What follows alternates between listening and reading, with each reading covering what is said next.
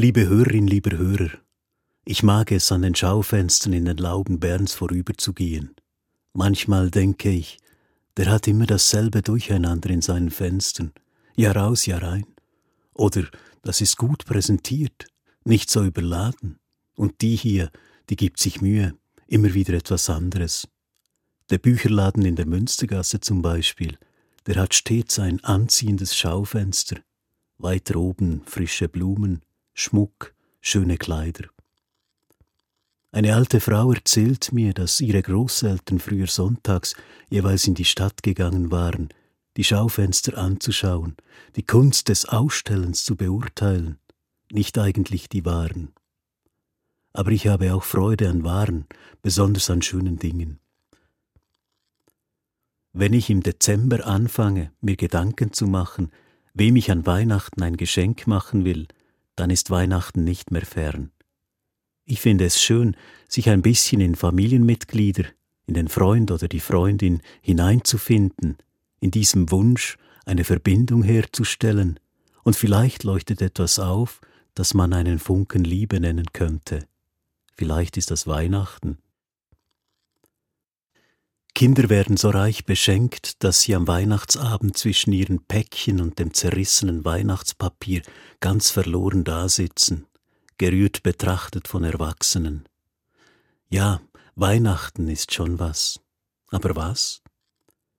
Vielleicht ist es der große Vorteil von Weihnachten, dass der gewöhnliche Ablauf, das normale Geschäft einmal unterbrochen ist.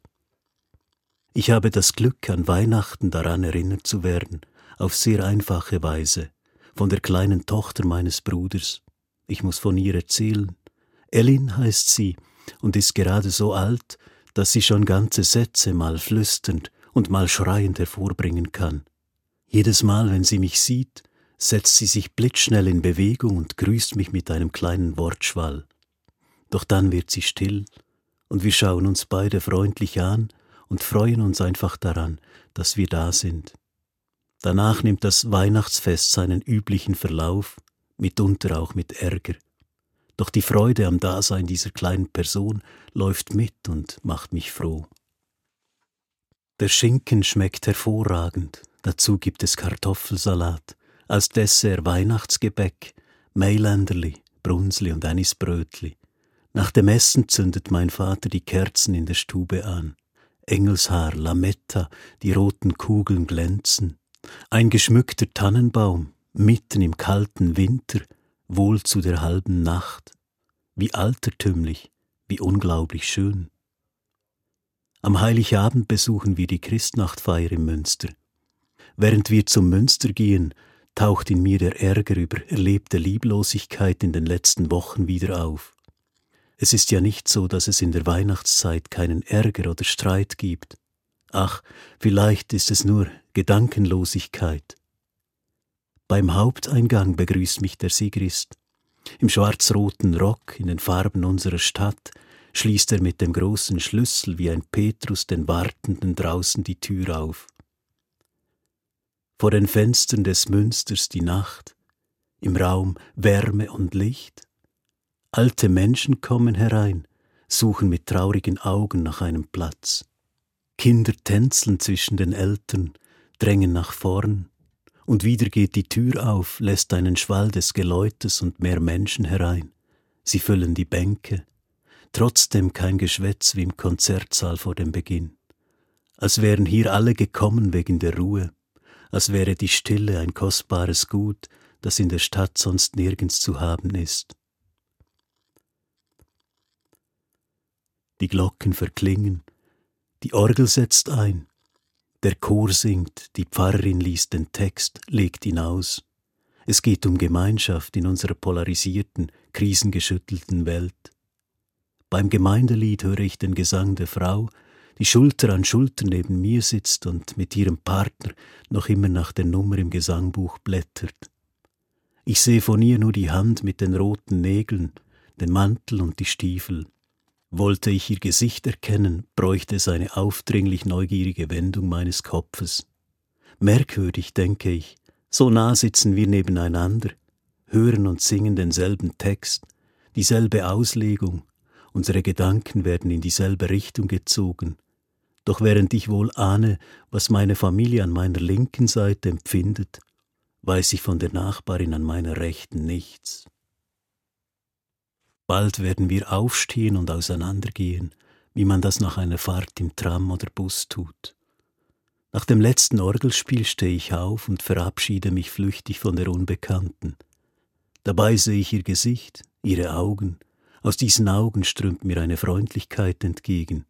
Ich bin berührt. Ist es nicht so, dass das Wort Gemeinschaft für jeden eine Geschichte umschließt? Eine Geschichte von tiefen Erfahrungen, schönen, aber auch schweren, von Erfüllung und Enttäuschung zugleich? Kurz vor Mitternacht gehen wir nach Hause.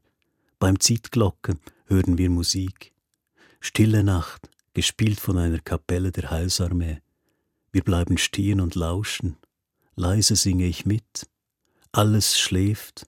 Einsam wacht nur das traute, hochheilige Paar. Ich merke, wie ich gerührt bin. In Gedanken verloren schlendern wir quer über die Gasse in die andere Laube Richtung Bahnhof. Hin und wieder schauen wir in ein Schaufenster. Die Läden und Restaurant haben längst geschlossen. Auf der Gasse treffen wir immer noch auf Menschen. Wahrscheinlich auch traurige Menschen, die sich nicht heimzugehen trauen und am Bahnhof noch einen letzten Schnaps zur Stärkung nehmen. Vielleicht auch verlassene Menschen, die nirgends dazugehören. Jeder weiß, die Stunden des 24. Dezember sind die prekärsten im ganzen Jahr. Schönheit und Traurigkeit liegen so eng beisammen wie nirgends sonst. Das Wort Gemeinschaft aus der Predigt kommt mir in den Sinn. Gemeinschaft ist ein Projekt, das erledigt sich nicht an einem Tag, das braucht seine Zeit. Manchmal wird man mit Gemeinschaft beschenkt, ohne dass man weiß, wie einem geschieht.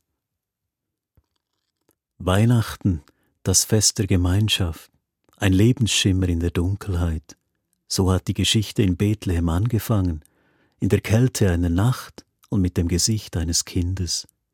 Das war keine große Geschichte damals, das war ein leises Geschenk. Und als das Kind groß geworden war und unterwegs war in seinem Land, zu seinen Menschen, hat er niemanden überredet, verführt auf die Knie gezwungen. Er hat auf die Menschen gehofft und auf ihre guten Lichter, auf ihren Mut zum Vertrauen, auf ihre Lust an der Freude, auf ihre Bereitschaft zum Frieden. Die Hoffnung ist lebendig geblieben seither, die Hoffnung auf Zeichen des Vertrauens trotz Hass und Missgunst, der Freude auch unter Tränen und Leid, des Friedens mitten im Streit. Liebe Hörerin, lieber Hörer, ich wünsche Ihnen ein frohes Fest der Gemeinschaft und des Dazugehörens.